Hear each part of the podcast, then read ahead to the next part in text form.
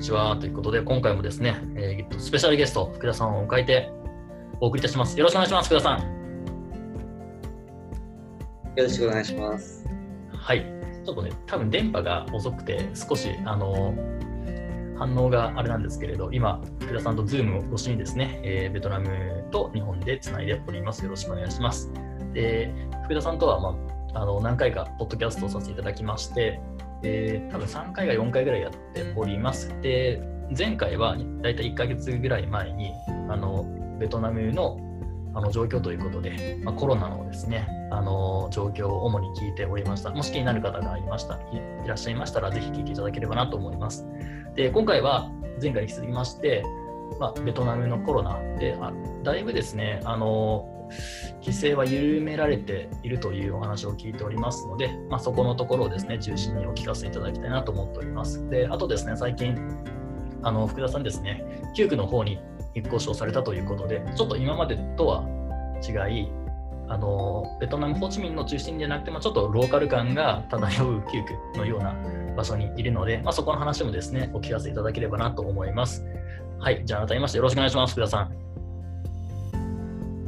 よろしくお願いします。ではですね、はい、前回、福田さんとポッドキャストしたときは、あのベトナムのあ、まあ、まだまだあの状況が厳しいというコロナの状況が厳しい状況で、なかなか外に出れないと。まあ、出てもあの許可証が必要というところで、まあ、結構あの皆さんなかなか行動にですね制限がかかったと思うんですけれど、どうですか、今のところ、ある程度感染は、まあ、あるんですけれど、制限っていうのはそんなにないというようなことでよろしいですかね、ベトナムは。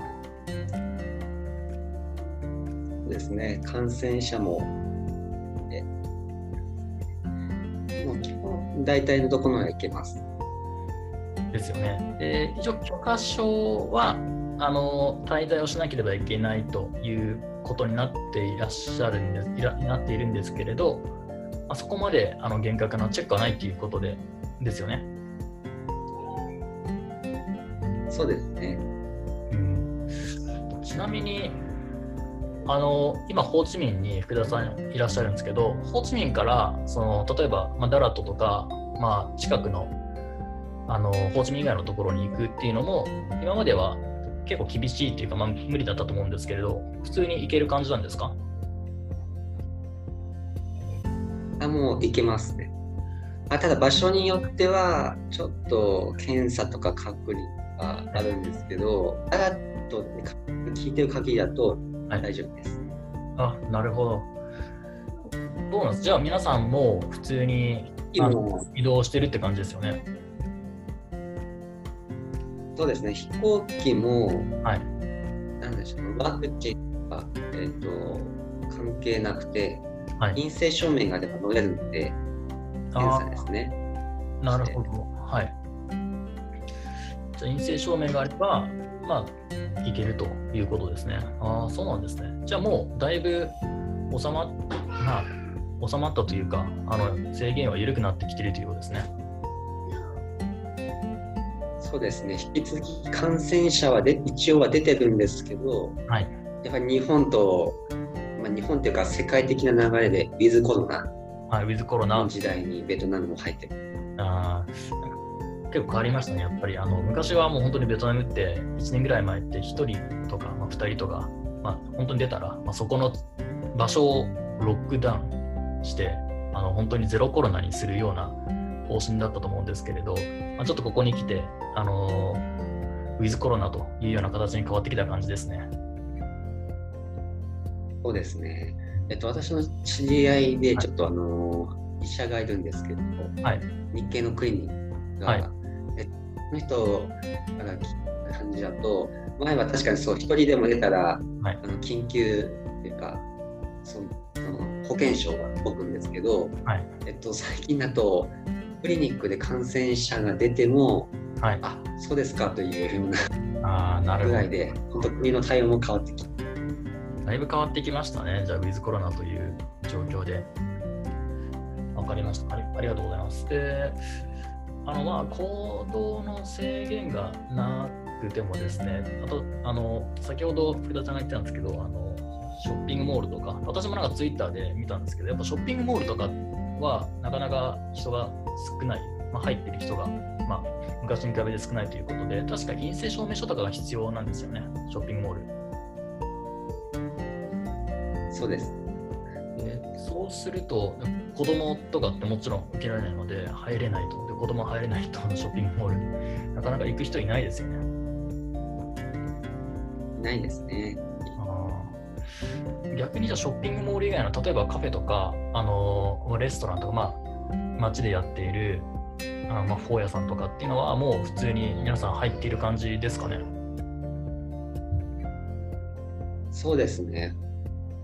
もう本当はそこも本当のせあの政策からするとあのワクチン接種証明書が本当は必要なんですが、はい、実のところそれはチェックしていない。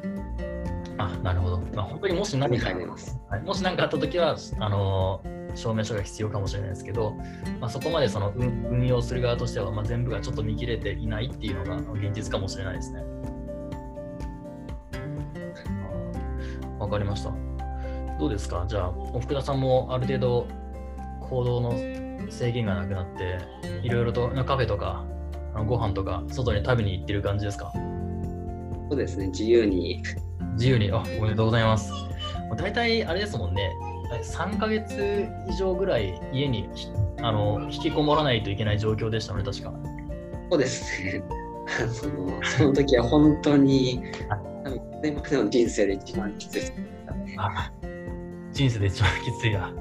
これはもう多分体験した人にしかわからないと思うんですけれど、いやまあ、それからまあ、それを経験すると今のその自由な環境っていうのは非常にあのなんですかね。もう天国みたいな状況なんですかね。天天国です。ね よかったです。じゃあ僕を見たなし。そうだよかったですじゃあもう本当にできれば日本とね、日本、私もちょっとベトナム行きたいなと思ってるんですけど、なんかニュースでは6月ぐらいかな、6月ぐらいから、まあ、観光客も受け入れるみたいなあのものもありましたので、まあ、ちょっと生きるようになりたいですね。あの、ね、隔離はもう経験したくないので、なんか陰性証明書とか、まあ、ワクチン接種証明書があれば、まあ、比較的自由に行き来できるようなものが、ね、来年の、うんまあ、上旬とかあの半ばぐらいに行けあればいいんですけどね。タイと同じ動きをしようとしてる。あタイタイってどんな感タイってどんな感じですか？か、えっと、一応ホテルには行くんですが、はい、と検査して問題なければもう次の日か自由にと行ける。なるほどなるほど。あそれはいいですね。ああなるほど。そういった感じになればじゃあもう比較的もうすぐに自由に動けますね。はい、ああそっか。わかりました。昨日皆さんとやっぱり旅行会社、ベトナムの国内が、はい、94%が今、営業できていないので、はい、いやそうですよね。動かさないといけないっていうところですね。まあ、そうですよね。はい、わかりました。ありがとうございます。じゃあですね、あのまあ、最近、福田さんがですね、まあ、引っ越しをされたというところで、今までホーチミンの中心のえっ、ー、と、何区でしたっけ？一区とかビンタイン区とか。一区、はい。一区というと、まあ、あの本当に中心ですよね。まあ、いわゆるまあ東京の、まあ、23区みたいな感じかな。で、それ、はい。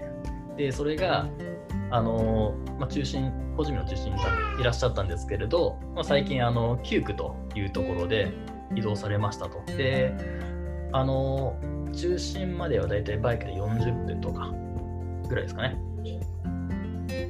ということで、まあ、9区、まあ、リアルベトナム ライフを楽しまれていると思うんですけれど、どうでしょうか、今まであの今までちょっと中心部にいたので、まあ、ある程度都会化されて、その、なんていうか、まあ、外国人が行っても、外国の方が行っても、まあ、非常にあの住みやすいような環境が整えられたと思うんですけど、9区って結構そのドローカルなベトナムもそこにもあると思うんですけれど、どうですか？そこら辺はもうある程度不自由なく過ごされている感じですか？そうですね、ベトナム自体にはもう慣れてないので、もうその雰囲気とか、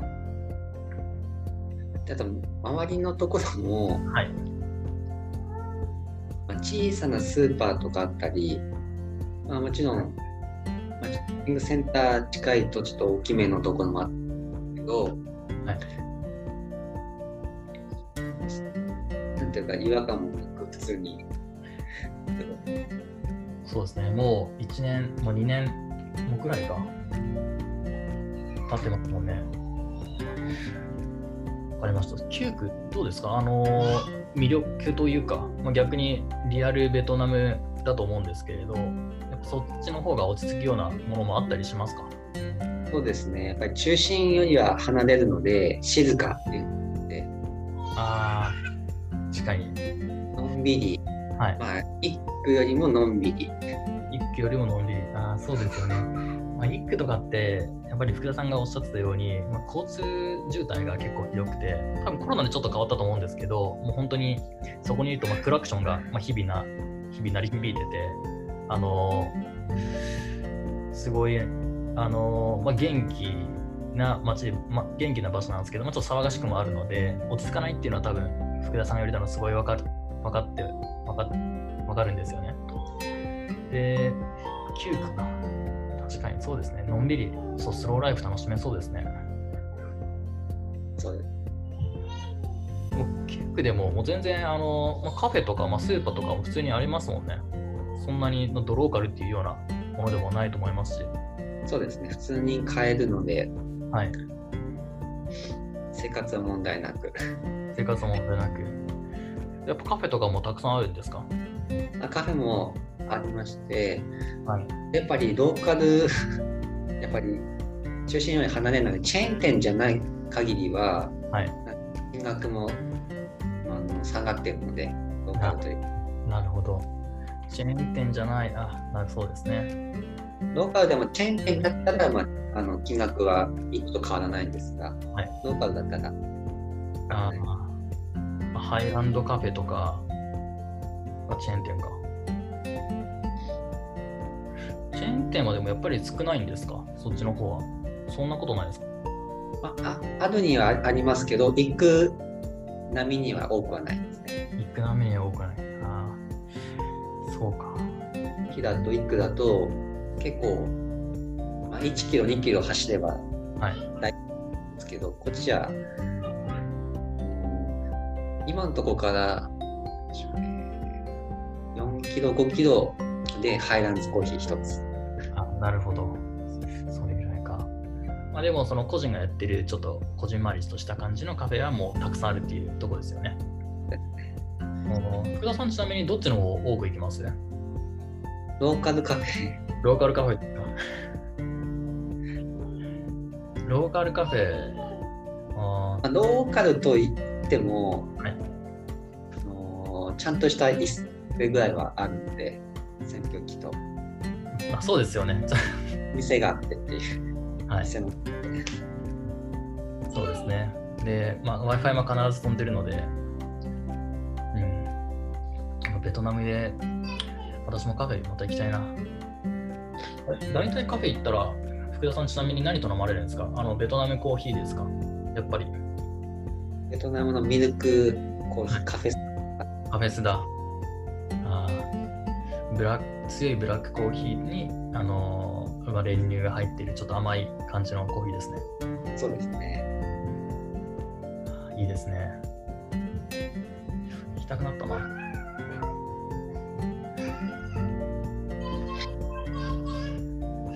そっか。ちなみにじゃあ、キューブで週末、どんなことされてます？最近まあ、そのカフェももちろんそうなんですけどこの間はちょっと 9区の中で見つけたあのなん遊園地というか公園というかあローカルの、はい。うん、なんでしょうね。もう。としてはあ公園なんですけどそこで1一応なんかボード投げてゲームしたりとか、はい、なんか陶器作りとか場所あったんですけど陶器作り陶器って花花花瓶とか入れる陶器はいはいあはいはい。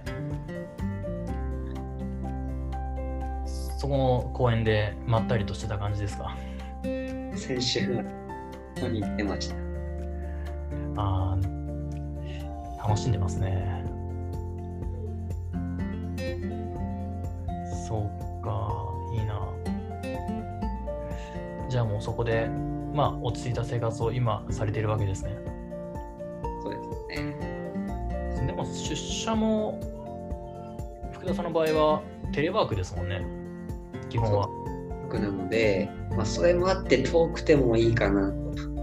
あそうですよね。今までは出社してたんですけど、まあ、テレワークもうあれテレワークでも中心なんですか？もう毎日テレワークなんですか？もう毎日テレワークしてますね。毎日テレワーク、なるほど。もうそうすると、なんかもうホーチミンじゃなくてもいいよな。はい。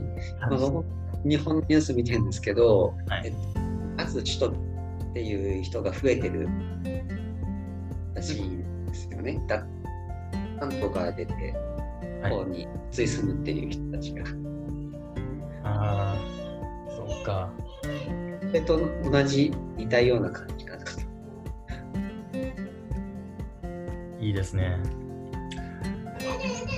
わかりました。福田さん、あの、ありがとうございます。あの、非常にお話を聞けて、あのまたベトナムに行きたくなりました。